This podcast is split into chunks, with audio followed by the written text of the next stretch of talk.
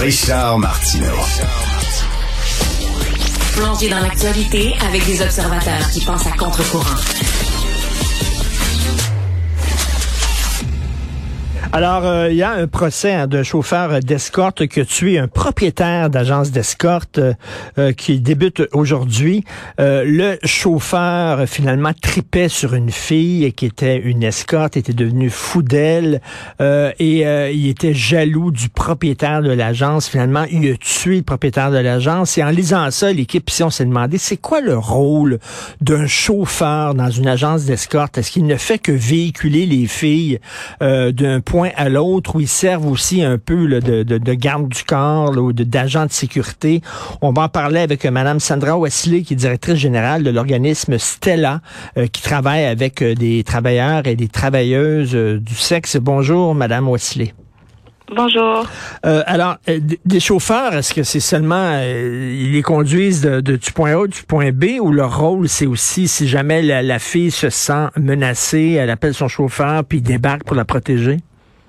Euh, donc, généralement, dans le contexte d'agence d'escorte, les chauffeurs euh, ont un double rôle. Donc, le rôle de, de, de déplacer les femmes euh, pour les amener vers les lieux pour rencontrer les clients, mais aussi de mettre en place des protocoles de sécurité pour s'assurer en fait que la personne tout se passe bien. Donc, ça inclut souvent de rester en fait dehors de où la personne elle est dans les cinq minutes, souvent faire un appel pour s'assurer que tout va bien, que tout est en ordre avec les clients, euh, et puis d'attendre là pour soit s'il y a un appel à l'aide ou pour aller euh, chercher la personne à la fin. C'est une partie mm. très importante de comment on peut travailler en sécurité, surtout quand on se déplace chez des gens ou dans des chambres d'hôtel euh, ou qui sont pas de notre milieu à nous. Eh bien, c'est important et ça lance le message aussi aux clients quand ils savent qu'on a un chauffeur dehors que ben il y, a moins d'opportunités d'être violent envers nous. Justement, est-ce que c'est légal ça d'être chauffeur d'une agence d'escorte? Euh, non. Euh, donc, toute l'industrie, elle est criminalisée depuis 2014. Et euh, donc, il y a deux offenses que tous les chauffeurs commettent en tout temps. Euh, l'offense de proxénétisme et l'offense de bénéfice matériel euh, de la vente de services sexuels. Donc, souvent, quand on parle de proxénétisme dans les médias, on, on a l'image de la personne violente qui force quelqu'un à travailler. Mais la mhm. loi, en fait, tout ce qu'elle dit, c'est toute personne qui facilite le travail du sexe, qui aide une travailleuse du sexe à travailler, notamment en la protégeant.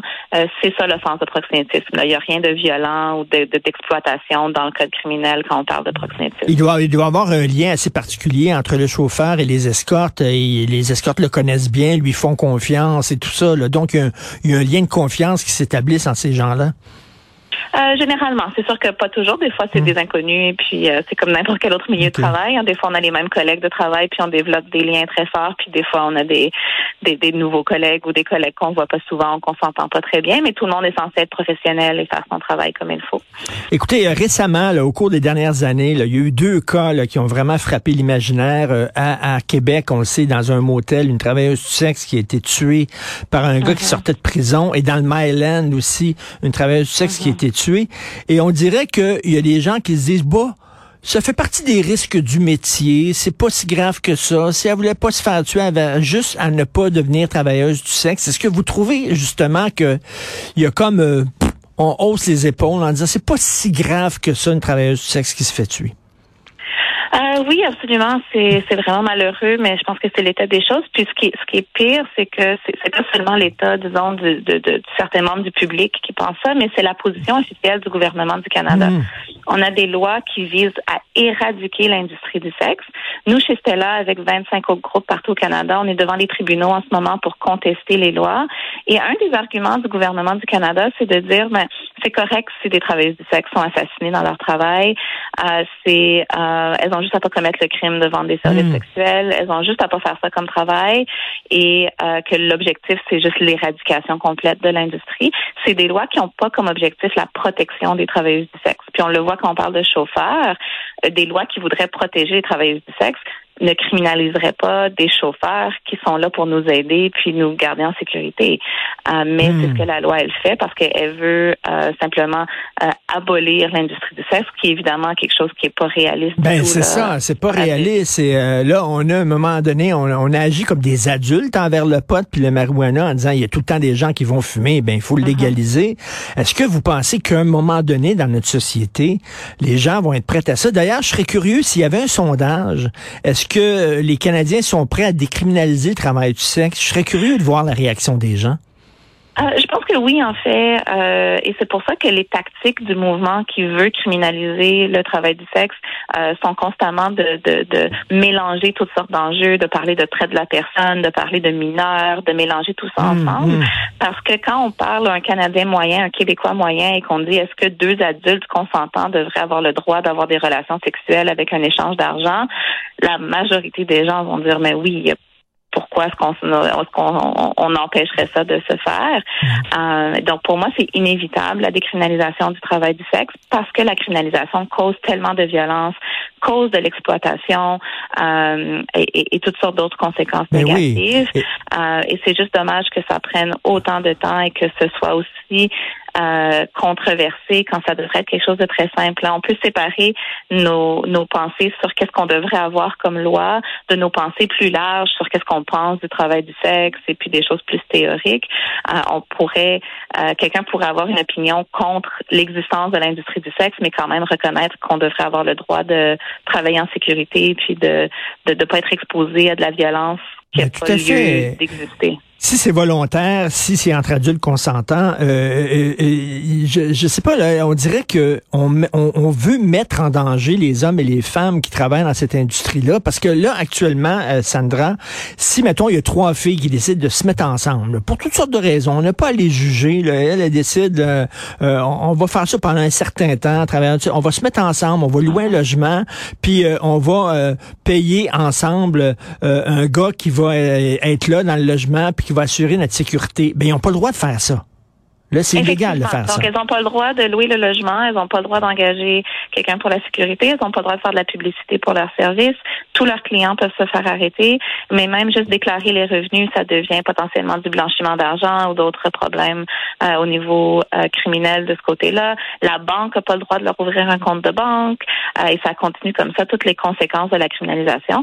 Puis aussi, juste en tant que travailleuses, eh bien, elles n'ont pas le droit aux, aux normes du travail, elles n'ont pas le droit aux protections de la CSST, euh, on n'a pas le droit au congé parental, toutes ces choses-là qu'on s'est données comme société pour que les travailleurs puissent euh, avoir un minimum de bonnes conditions de travail et de conditions de vie. Euh, on, interdit ça aux travailleuses du sexe, puis après, on va se, on, va regarder des histoires d'horreur, d'exploitation vécues dans cette industrie-là, comme si c'est pas un résultat direct de, de, ces politiques-là de pas nous donner des droits. Mmh. C'est dommage que que ça semble très simple pour nous en tant que personnes premières concernées qui vivons cette criminalisation tous les jours. Euh, et c'est dommage qu'on qu'on ait autant de difficultés à faire comprendre ça au gouvernement euh, pour changer euh, les politiques. Parce que là, on vous... on vous met en danger, on met en danger les, les, les filles, les gars qui font ça parce qu'ils ont peur de se faire arrêter. les clients aussi ont peur de se faire arrêter. Donc, ils font ça dans des endroits très éloignés, dans des endroits très cachés. Donc, ça rend ces mm-hmm. gens-là encore plus vulnérables. Oui, absolument. Et c'est quand on y pense un peu, là, on peut penser par exemple l'exemple très concret d'une femme qui travaille sur la rue.